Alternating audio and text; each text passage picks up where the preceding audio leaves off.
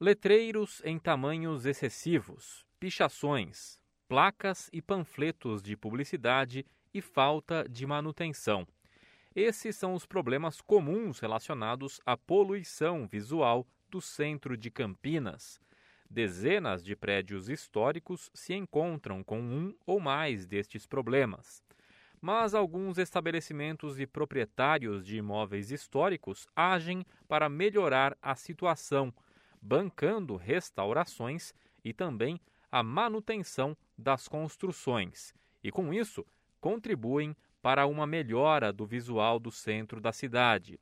É o caso da rede Giovanetti, que tem dois restaurantes funcionando em prédios históricos de Campinas.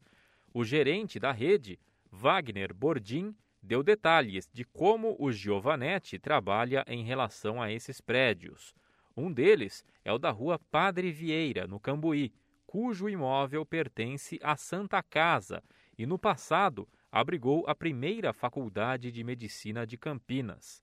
O prédio é tombado como patrimônio arquitetônico da cidade. Nós pegamos ele em 1996. Foi um ano de restauro, onde nós tivemos que refazer tudo conforme era o original, né, com acompanhamento da Condepac. Foi muito trabalhoso. E agora para manter ele também, né, porque a gente tem praticamente diariamente fazer uma manutenção, né? Então é bem trabalhoso, mas ao mesmo tempo é prazeroso, né? Porque você mantém o imóvel bonito como é, né? Que ele é de 1870, então é muito prazeroso para a gente. Outra unidade que funciona em um prédio histórico é a do Largo do Rosário, foi ali que a primeira unidade da rede foi inaugurada em 1937 pelo imigrante italiano Enrico Giovanetti. Em 1981, os atuais proprietários adquiriram a marca e o prédio, que pertence ao grupo até hoje. É, desde que assumimos ele, foi mantido sempre a fachada igual. O máximo que nós fizemos foi mudar a cor. Estamos sempre restaurando. Como é uma coisa bem antiga, faz parte da história de Campinas, principalmente do centro, a gente não mexeu em nada, a gente mantém do mesmo jeito. A gente só aprimorou internamente para que seja funcional, né? Mas é a mesma coisa, é manutenção diária da fachada, pintura. É, então a gente está tentando trabalhar juntos com todo mundo para que realmente esse centro volte ao ser o que era. A poucos metros dali está o prédio Torre Eiffel, na rua Barão de Jaguara, em frente ao Largo do Rosário, mais conhecido como Prédio do Eden Bar. A arquiteta Maria Silvia Abrucese foi contratada pelos proprietários para conduzir o projeto de revitalização do imóvel, cujo andar térreo é alugado para o restaurante.